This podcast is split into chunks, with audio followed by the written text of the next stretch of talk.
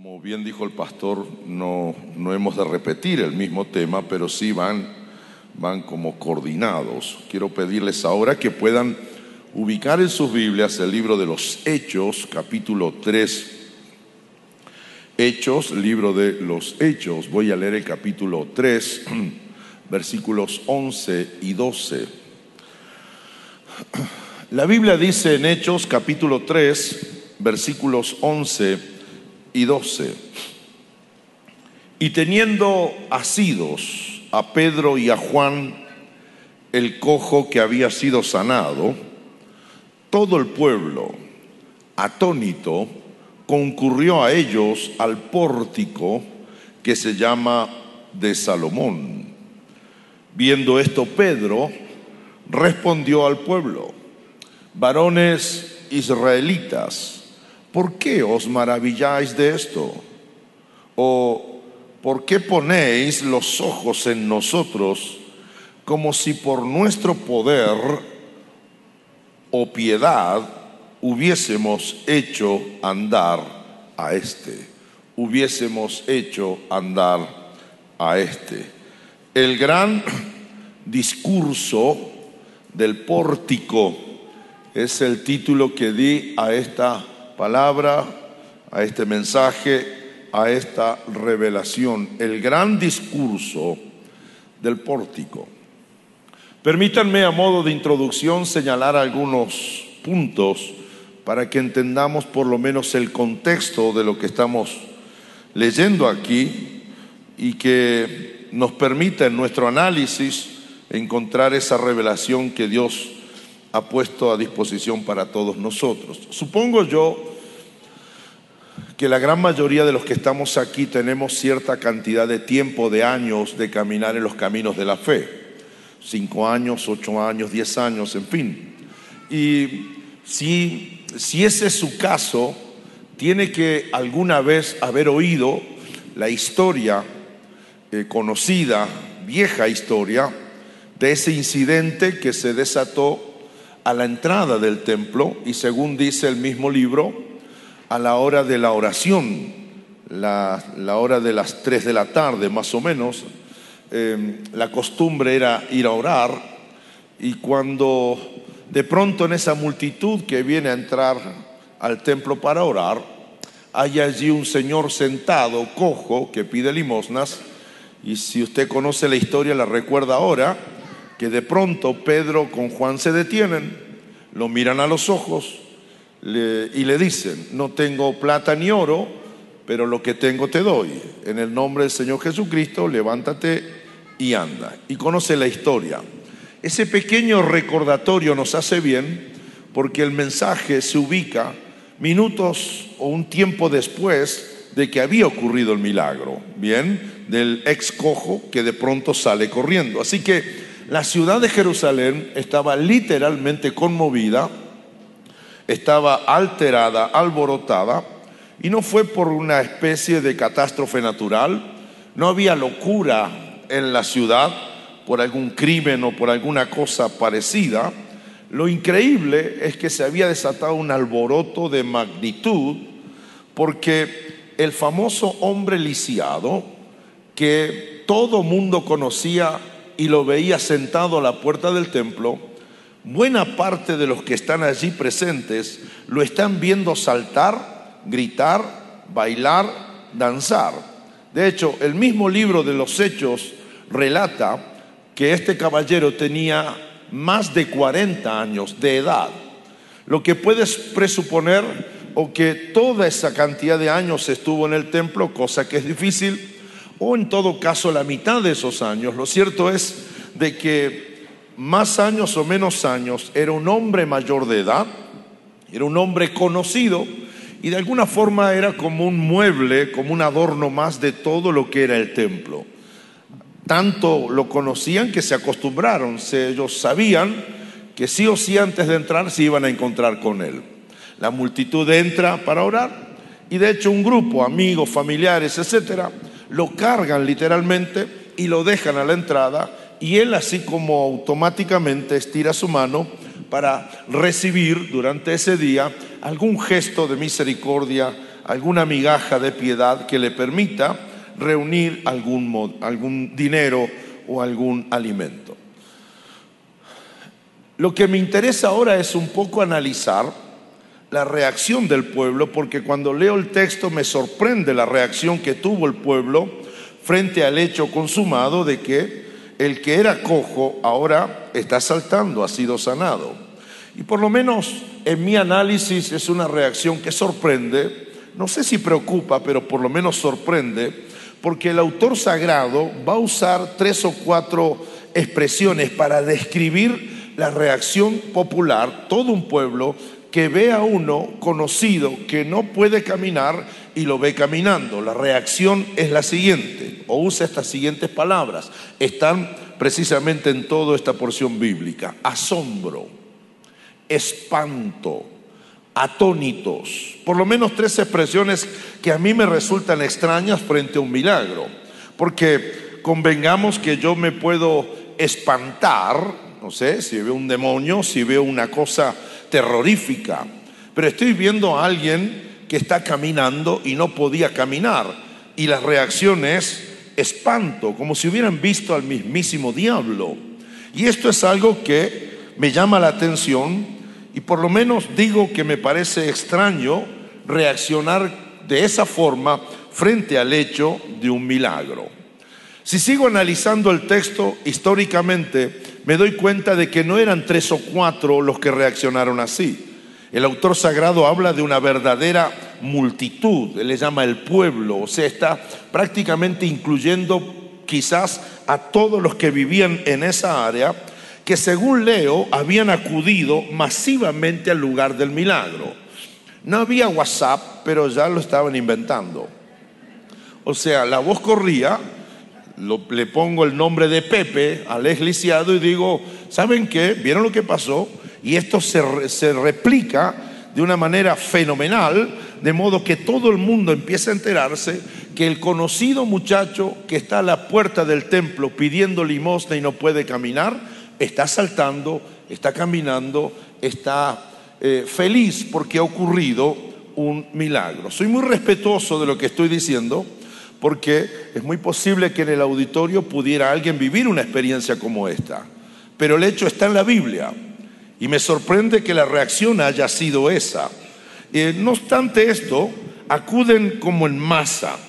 De hecho, describe la reacción popular de una forma precisa, magistral, porque sin que la reacción llegue a calificar como una estampida, es una multitud que avanza espontáneamente de todos los sectores de la ciudad y todos se van dirigiendo al mismo punto hasta que llega un momento que lo dejan como, como presionados, cuasi apretados frente al pórtico llamado de Salomón a estas tres personas ahora, los protagonistas de la historia, Pedro, Juan y alguien que había estado lisiado. ¿Están conmigo? Así que todo el pueblo llegó y se puso frente a ellos. Ahora, es interesante también cómo describe el autor algún aspecto más de este cuadro, de esta escena, que la hace fuerte, la hace desconcertante y, ¿por qué no? También tiene algo de ternura, porque lo describe a quien estaba lisiado de una forma muy tierna y dice que estaba asido, agarrado de Pedro y de Juan, algo así como, yo no sé qué es lo que me pasó, no sé qué es lo que me ocurrió, no sé cómo funcionó esto, solo sé que me dio la mano, me puse de pie y estoy corriendo. O sea, el hombre no puede explicar eso, no tiene razones teológicas, no tiene argumentaciones bíblicas, solo sabe que ese Señor que está ahí y el que está al lado fueron un medio o quizás ellos mismos tenían un poder, pero lo que está claro aquí es que la alegría que tengo es que ellos o algo a través de ellos ha hecho mi sanidad. Entonces la imagen es como que no quiero que se me vayan, no quiero que se me escapen y los tiene asido, agarrados literalmente sin posibilidad de que puedan soltarse. Cuando Pedro ve eso, que tiene a Juan al lado, a quien estaba enfermo, está agarrado de ellos y no los quiere soltar. Y hay una multitud entre asombrada, aterrada y espantada por lo que están viendo. Entonces Pedro dice, me parece que este es un buen momento para poder dar eh, un pensamiento y ahí suelta lo que el autor sagrado llama un discurso, ¿bien?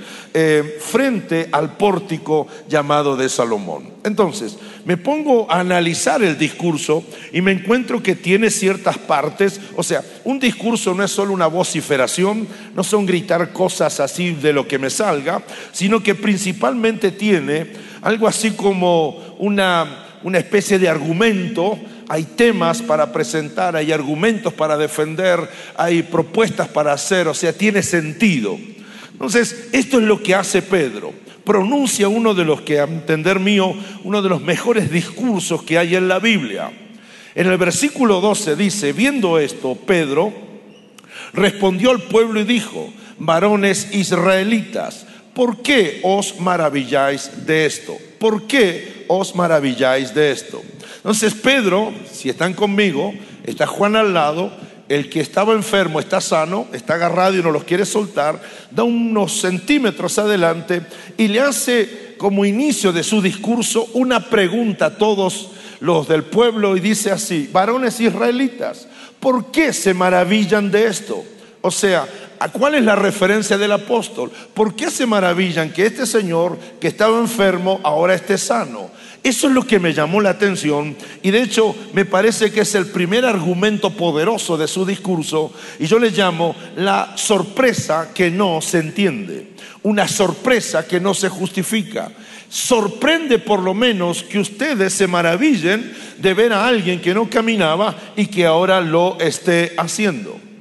A ver, según parece para el apóstol Pedro, hay cosas que a esta altura de la historia debieran ser normales, aunque no por ser normales debiéramos nosotros naturalizarlas. O sea, tiene que ser normal para un pueblo como Israel presenciar los milagros. De hecho, me voy un poco atrás en la historia y el argumento tiene fuerza por lo siguiente, porque Israel es un pueblo que tiene historias de milagros. Ahora, ¿qué es lo normal para Pedro aquí? algo que Israel también sabe y que también maneja. Es histórico, es habitual, es lógico, es normal. ¿Qué es normal, según Pedro? Que Dios haga milagros. Que Dios haga milagros. De hecho, esto no se rechaza. Dios es Dios. Y si es Dios, es un Dios de milagros. Es un Dios que hace milagros. No cabe duda de esto y más todavía frente al auditorio ante quien Pedro está pronunciando su discurso. Israel, ustedes son un pueblo de milagros como ningún otro pueblo. Me sorprende que se maravillen así cuando ustedes en su historia tienen que salieron de Egipto gracias a que Dios los sacó a puro milagro. En los libros de historia de ustedes, queridos israelitas, esto se traspasó de generación en generación. Israel pasó el desierto y lo pasó a puro milagro. Esto es normal, Dios hace milagros. Ustedes convivieron con realidades que los, que los maravillaban. ¿Desde cuándo los mares se abren porque uno le ponga el pie? ¿Desde cuándo una roca salta agua porque lo golpean? ¿Desde cuándo hay milagros tales como yo les llamo los pájaros suicidas? Llegaban las, pero una inmensa cantidad de codornices y se entregaban solos. Faltaba que trajeron la sal y el chile, nada más. De hecho, ustedes vienen viviendo de milagro en milagro cuando había que comer y no había una panadería, una parrilla, una taquería. Lo que había es que caía como una nieve y era como un pequeño pan, el famoso maná. Maná es un hebraísmo que significa, ¿qué es esto? No sé qué es esto, pero sabe muy bien.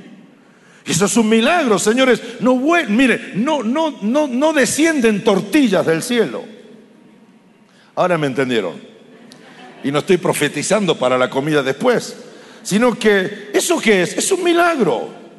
Ahora, entraron a la tierra prometida a través de milagros. Bien, los muros no se caen porque uno pega siete gritos, ni un grito, ni setenta mil gritos.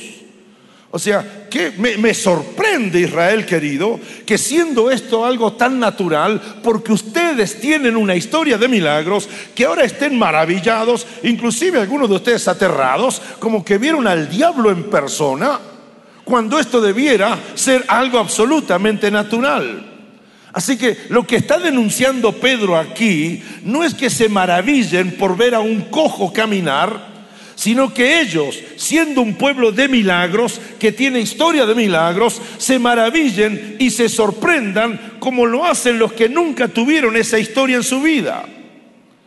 Ustedes ya saben esto y esto es algo, un mensaje que me parece no solo pertinente para esa época, no solo es un argumento de Pedro para defender lo que debemos seguir creyendo, sino que es un tema pertinente para estos días. O sea, solo pasaron algunos miles de años, pero es exactamente lo mismo.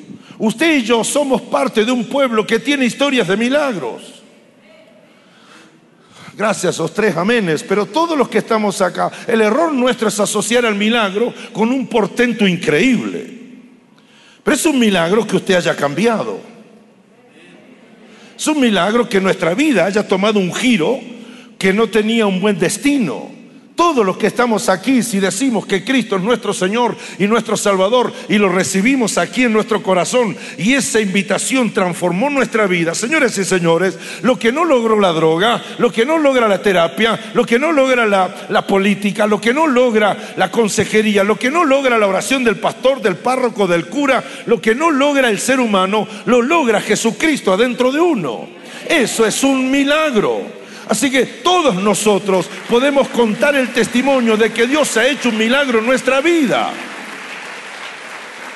No debiera sorprendernos entonces. ¿Qué? Sí, no, no, el Pepe, ¿te acordás? Este malandra, primo del diablo, hermano de Satanás y cuñado del infierno. Vos se entregó a Cristo. Y uno dice, no te puedo creer. ¿Cómo? que me maravilla que digas no te puedo creer cuando usted mismo es un milagro? Es la historia que hace a nuestra historia de vida.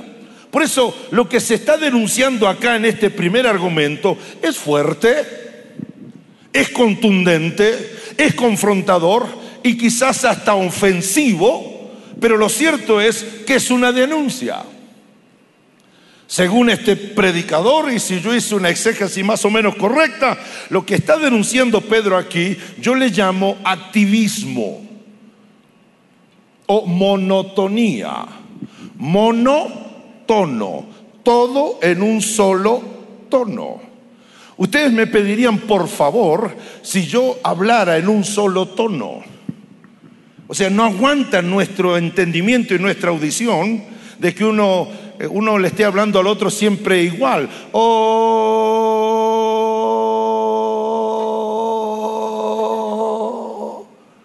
oh, oh. Uno dice, ya que lo callen. Por lo menos haga una variante. Oh, oh, oh, oh. Mm, mm, mm. La segunda le sacó una sonrisa. La primera te molesta. ¿Cuál es uno de los de las acusaciones que tienen algunos maridos y algunas maridas como enemigos a su convivencia matrimonial. La monotonía.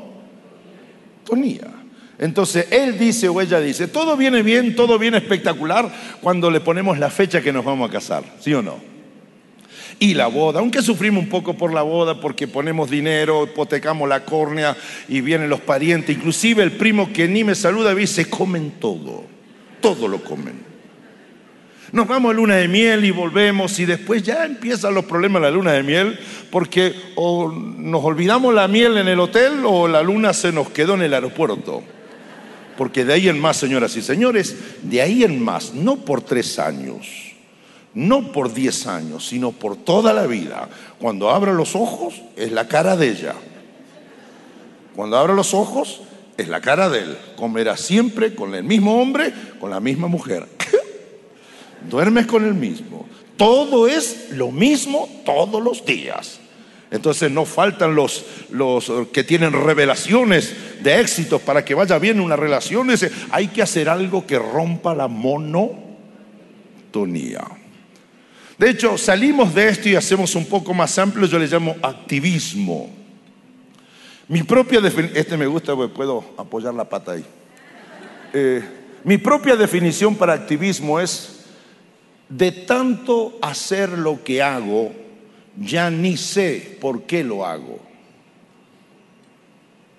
Todos los que estamos aquí somos animales de costumbres. No dije animales, dije de costumbres. Bien, todos funcionamos por hábitos, todos.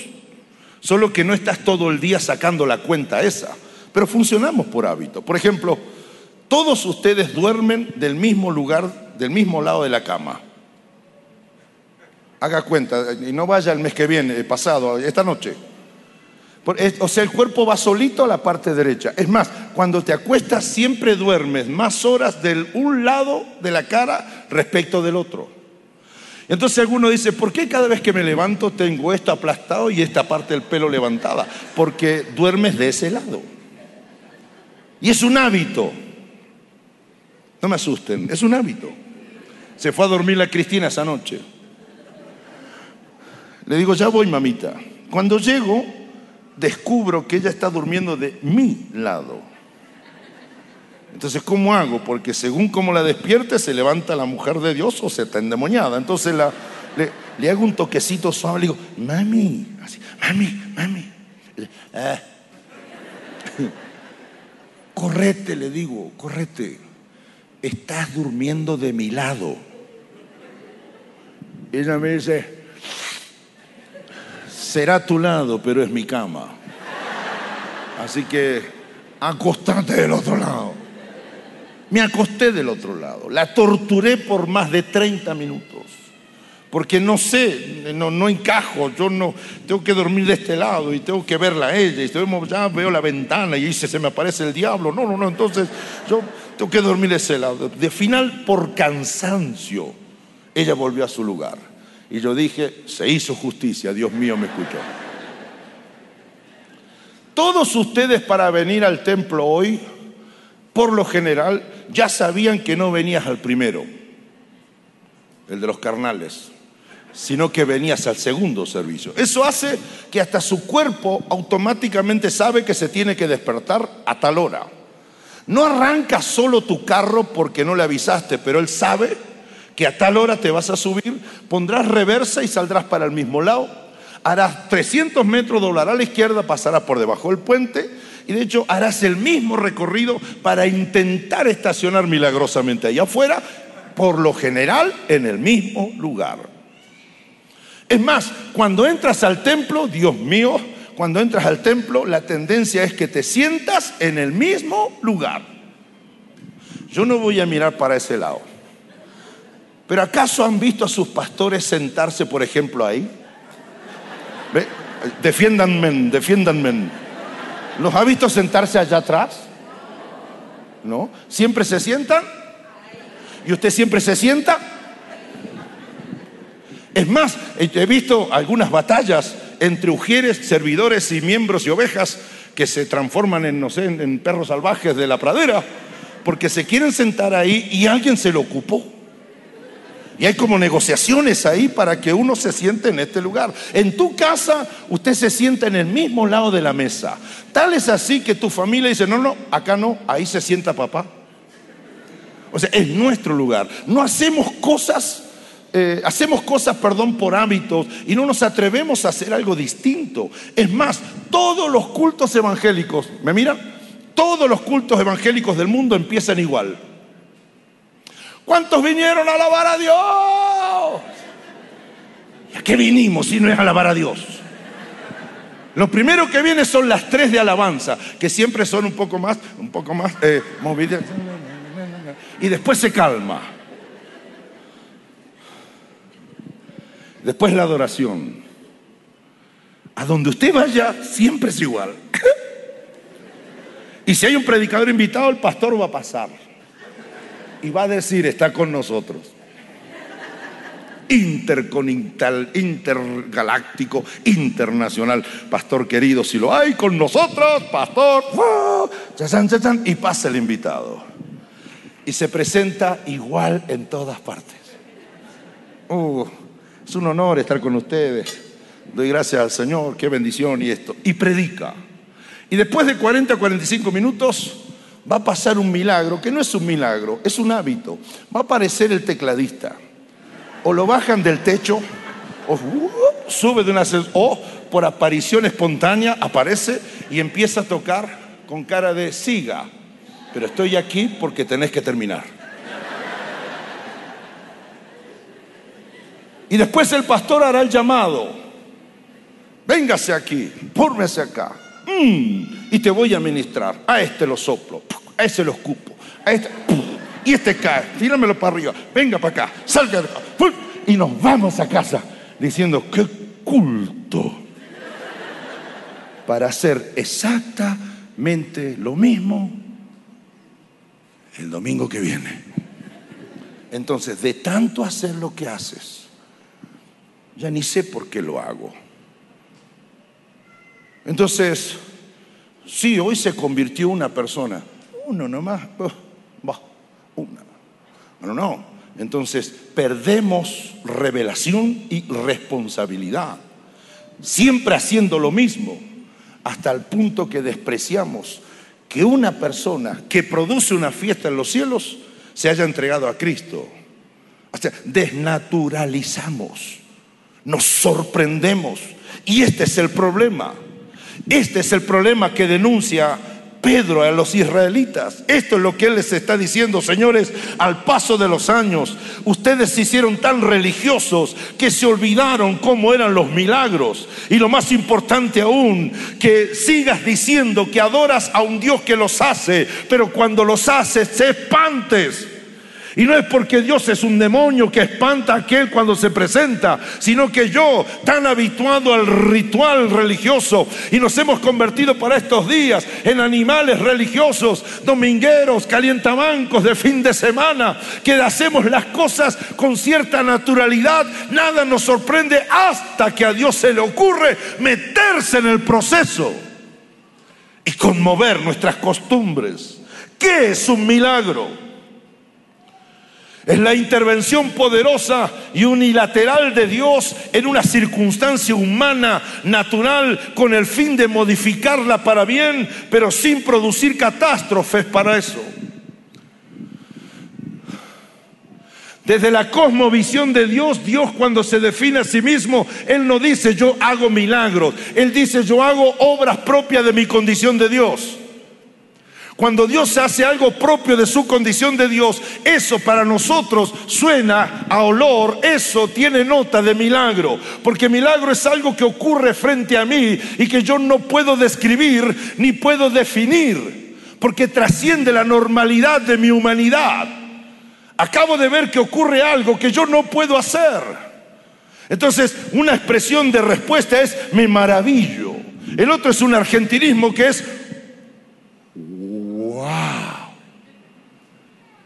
Es como usted reaccionó cuando subió, vio a su novia ayer, esposa hoy. ¿No? Yo cuando vi a las cristianas dije, wow, ¿cómo viene? Wow, ¿cómo va? Y está sola, mi hijita pobrecita, ni un arcángel que la defienda. Wow. Entonces, milagro es una intervención de Dios. Ahora, lo que para nosotros es un milagro, es decir, algo que no podemos explicar, para Dios es lo más natural del mundo. Así que este es el mensaje en esta mañana, en este segundo servicio. Y esta es la primera denuncia que hace Pedro en sus discursos. Israel, te has olvidado de quién es Dios. Te has olvidado qué es lo que hace tu Dios. Por eso, teniendo que haber un pueblo que esté danzando y que esté bailando, porque alguien que no podía caminar está caminando, alguien sabe de este pueblo que camina porque Dios también hace milagros, se olvidaron de eso. Por eso el único que baila es un ex cojo. El único que danza, el único que quiere y tiene una fiesta para celebrar es el que estuvo enfermo. En cambio, el pueblo que tiene historia de milagros está atónito, aterrado y espantado. Se invierten los roles. La denuncia del discurso de Pedro suena fuerte en nuestros días, porque nuestra religiosidad y falta de compromiso ha silenciado el poder y la vigencia y la necesidad de los milagros. Por eso eso ha hecho que los cojos de nuestros días crean más en milagros que el pueblo que dice tener un Dios que los hace. Así que la vigencia de aquel discurso es la vigencia para el día de hoy. Por eso se sufren sorpresas que no se entienden, tales como que los que no son creyentes creen y los que son creyentes no creen. ¿Qué es lo que hace fresca, vivible, maravillosa la experiencia de la fe en la vida de un ser humano? ¿Qué es lo que hace que lo que Dios me propone sea una propuesta que yo pueda vivir y que tenga el factor sorpresa siempre a punto de suceder en cada una de las horas de mi vida? Creo que es esto.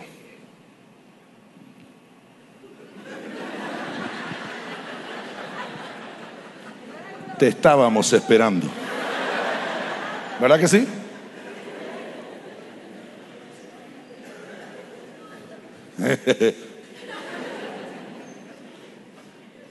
Lo que hace fresca mi experiencia de fe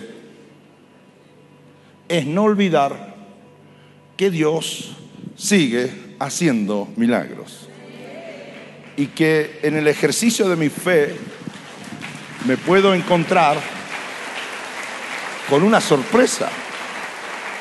Y que me puedo encontrar con algo que no esperaba me puedo encontrar con algo que me arranque un wow, wow. Eso es lo que le da frescura. El día a día, la posibilidad de las sorpresas de Dios obrando un milagro. Mi padre se cayó de más o menos de esta altura él era constructor de casas y, y al caer fracturó su cráneo. Estuvo un mes en estado de coma. Reaccionó, por supuesto.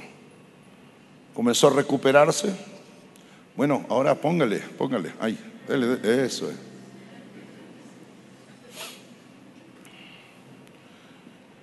Un día yo tendría unos 14 años porque él quedó con una condición que se llamaba epilepsia postraumática. Producto de un trauma, en cualquier ocasión él convulsionaba, predicando, en el baño, conduciendo, durmiendo. Para mis catorce y tantos años, le pregunto a mi papá una mañana en que vi que sacaba de las cajas varias varias píldoras, medicación. Y cuando se las tomó todas, le digo, pa, usted no se cansa de tomar tanta pastilla. Y él me dijo, y sí, hijo, se cansa, pero como que no tengo otra cosa que hacer, porque esto es para mi salud. Ah, bueno. Di media vuelta y me estoy por ir. Y me llama otra vez. No, no, pero venga, venga. Venga compañero, me decía él a mí siempre, venga compañero. No son las pastillas, me dijo. Ah, no. ¿Qué es entonces? Es esto. Todas las noches yo me voy a dormir creyendo que mañana mi Dios, cuando yo abra mis ojos, me ayudará a descubrir que fui sanado. Mire lo que me dijo. ¿Cómo, cómo, pa? Claro, hoy yo cuando me vaya a dormir, y me duerma, me duermo creyendo que por mi fe, mi Señor, mañana cuando yo abra mis ojos, voy a descubrir que ya no tengo esa enfermedad o esa dolencia. Wow. Nunca mi padre fue sanado. Nunca recibió su milagro. Y vaya que lo buscó.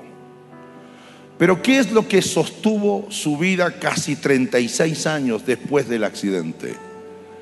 La fresca creencia que su Dios podría hacer un milagro en él al otro día. Eso hizo que mi padre siguiera convulsionando y siguiera en su crisis, pero nunca perdió su sonrisa. nunca dejó de ser un hombre de paz. Nunca dejó de alentar a otros porque él tenía la idea y la creencia que mañana al despertarme Dios puede sorprenderme como aquel cojo sin que lo espere ni lo planifique y de pronto yo haya sido sanado. Eso que mi papá hacía, de hecho, me lo transmitió a mí. Yo tengo ocho operaciones en mis ojos, ocho. Y lo interesante es, si me preguntan mis hijos y mis nietos, pa, abuelo, ¿no te cansás de ponerte gotas desde los 12 años? ¿No te cansás de sentir que tu vista se va apagando? Y mi respuesta sería la misma que me dio mi padre, claro que sí. Pero me pongo gotas porque eso me ayuda. Pero no es eso lo que me ayuda. Todas las noches cuando me voy a dormir y recuesto mi rostro del mismo lado de mi cama, lo hago creyendo que posiblemente mañana mi Dios que es un Dios de milagro, me sorprenda, de modo que yo me mire frente al espejo y mis ojos estén sanos. He hecho, mi primera operación fue a los 12 años, tengo 63. ¿Y sabes? Dios no me ha sanado aún. No porque no hace milagros. Dios no me ha sanado, no sé por qué, pero solo sé que lo que hace fresca mi experiencia de fe es creer que mi Dios puede sorprenderme en el próximo paso con un milagro. Si alguien está recibiendo esta palabra, tienes derecho y por qué no a llorar la rebeldía de tu hijo. ¿Por qué no tienes dolor que te causa una enfermedad? Pero vete a dormir esta noche y todas las noches de tu vida creyendo como aquel cojo que quizás sin esperarlo y sin planificarlo de pronto se detuvo un tipo que él no sabía que se llamaba Pedro ni el compañero se llamaba Juan. Pero solo ocurrió que me miraron a los ojos, me dieron la mano, me ayudaron a pararme y ando saltando por todas partes, siendo la alegría de unos pocos y siendo un espanto para otros muchos. Así que si estás pasando por tu noche más oscura, de mil amores yo te quisiera profetizar, hija mía, hijo mío, dice el Señor, a partir de esta noche tu vida cambia, no está en mí semejante afirmación, pero sí está en mí, agarrado de la palabra, animarte y creer. Nunca te olvides que lo que hace fresca, maravillosa, increíble, vivible tu experiencia de fe. No son los ritos, las costumbres, no son los cultos, aunque los seguiremos teniendo, sino que es tu creencia de que tienes un Dios que hace milagros. Resístete a convertirte en un animal de costumbre, resístete a convertirte en un practicante de la cosa dominguera, ritualista, costumbrista. Sé un hombre y una mujer tan humano que como humano eres, siempre sigas diciéndole al mundo, todavía, y si soy el único especie que queda, seré el único que queda en el mundo que sigue gritando, mi Dios hace milagros. Y si Él lo hace, lo hará cuando quiera, como quiera, si Él quiere. Pero mientras lo vaya a hacer, yo me iré a dormir todas las noches creyendo que al amanecer habré recibido mi milagro. Esto es lo que necesita Argentina. Esto es lo que necesita México. Esto es lo que necesita América. Más obrar de Dios que en vez de tanto obrar humano. Entonces estoy aquí en esta mañana, en este segundo servicio, para tomarme de la experiencia de Pedro y su discurso. no sé qué habría sentido si yo hubiera sido parte de ese primer auditorio original. ¿Cómo se maravillan de que un hombre así camine? Si ustedes tienen historias de milagros. Así que la invitación en esta mañana es muy precisa, muy contundente y ciertamente muy clara. Ten cuidado que de tanto hacer lo que haces en el Evangelio, pierdas convicción y pierdas capacidad de admirarte, pierdas admiración y sorpresa cuando veas al Dios que siempre es eterno, que sigue haciendo milagros.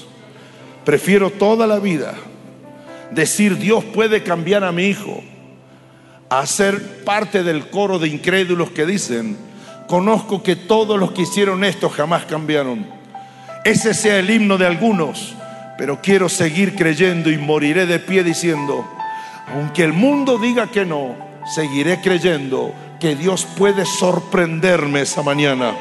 Dios puede sorprenderme esa noche con algo que no esperé. Y de hecho, cuando eso ocurra, no quiero espantarme. Cuando eso ocurra, no quiero asustarme. Cuando eso ocurra, no quiero aterrarme. Cuando eso ocurra, quiero ser como aquel cojo, saltar, gritar, bailar y expresar y agarrarme de aquel que Dios usó para que mi milagro sea una realidad en estos días. He estado en lugares,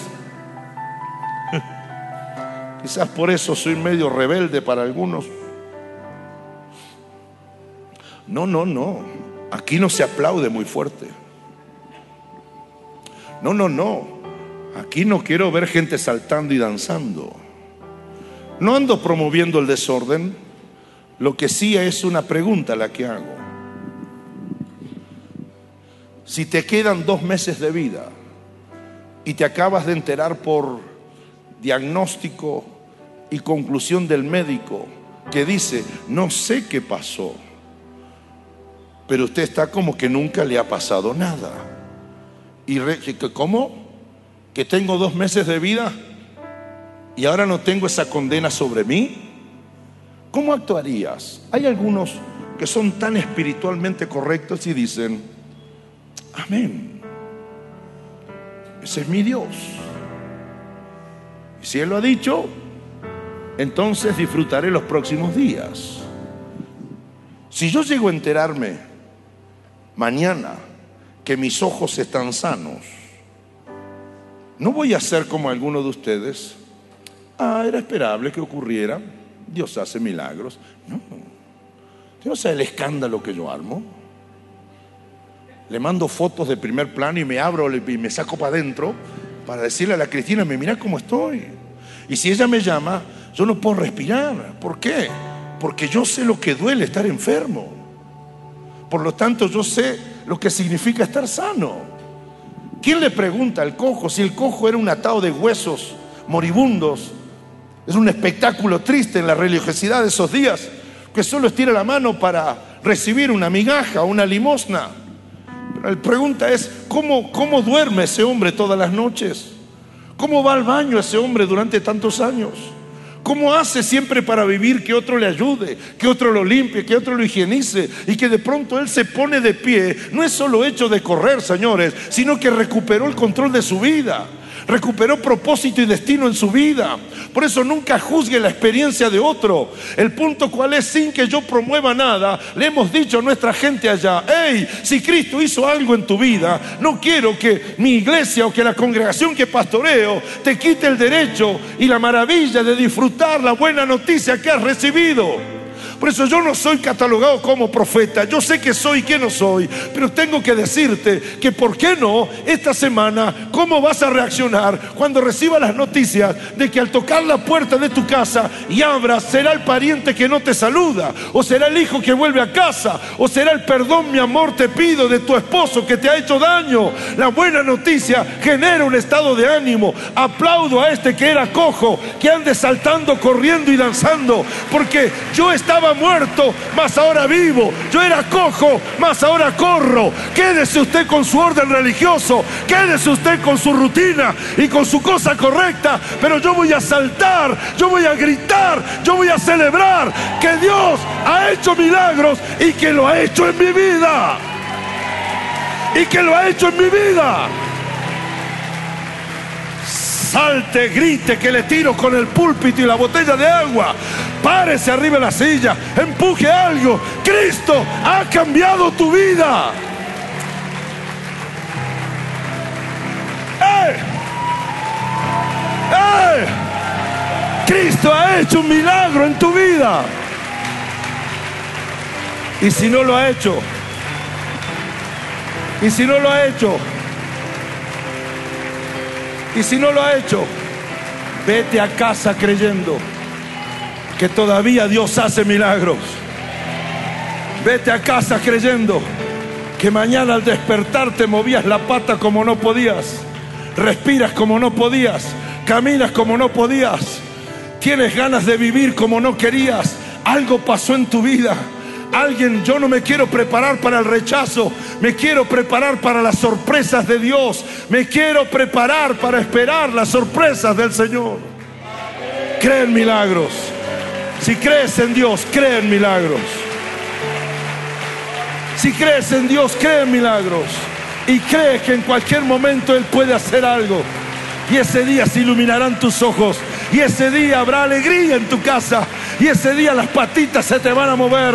Ese día comenzarás a cantar. Ese día comenzarás a celebrar. Es que solo usted sabe se vivía. Es que solo usted sabe lo que dolía. Mas ahora no sé cómo lo hizo.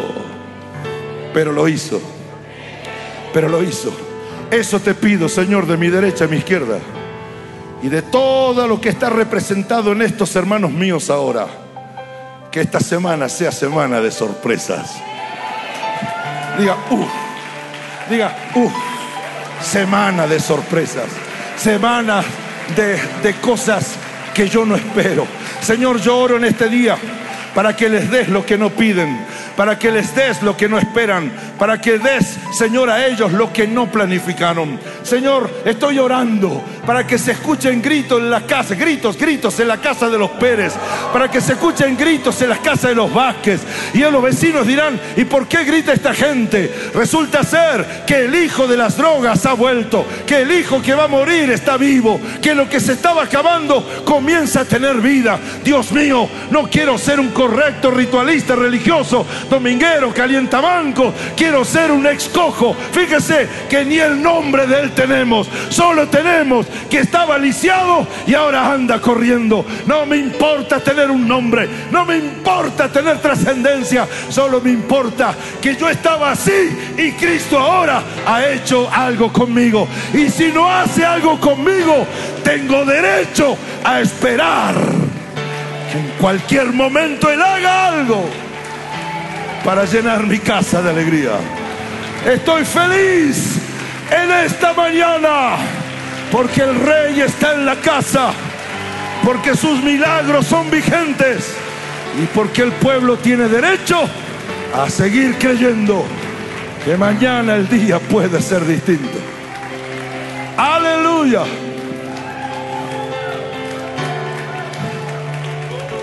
Aleluya. Aleluya. Vamos a creer. Vamos a creer. Vete a casa y espera que Dios haga algo contigo y con los tuyos. Padre, oramos en el bendito y poderoso nombre de Cristo Jesús. Aunque hablaremos más en el próximo servicio para cerrar este asunto. Aunque daré testimonios de mí mismo pero quizás no vuelva a ver a algunos hermanos ahora porque se irán. Y está bien. Pero que se vayan con la certeza que no estuvieron en un culto más, sino que estuvieron en una cita de honor, de transformación, de recupero del entusiasmo y la alegría de vivir. Señor, llévate a casa al papá, al que han convencido que su familia se caerá a pedazos. Llévate a casa a la mamá a la cual han convencido de que si su hijo se droga no se recupera más. Y que si es un malandra con mayúscula, morirá de eso. Llévate a tus hijos a casa con la creencia maravillosa de que Dios sigue haciendo milagros. Y que mañana, ¿por qué no?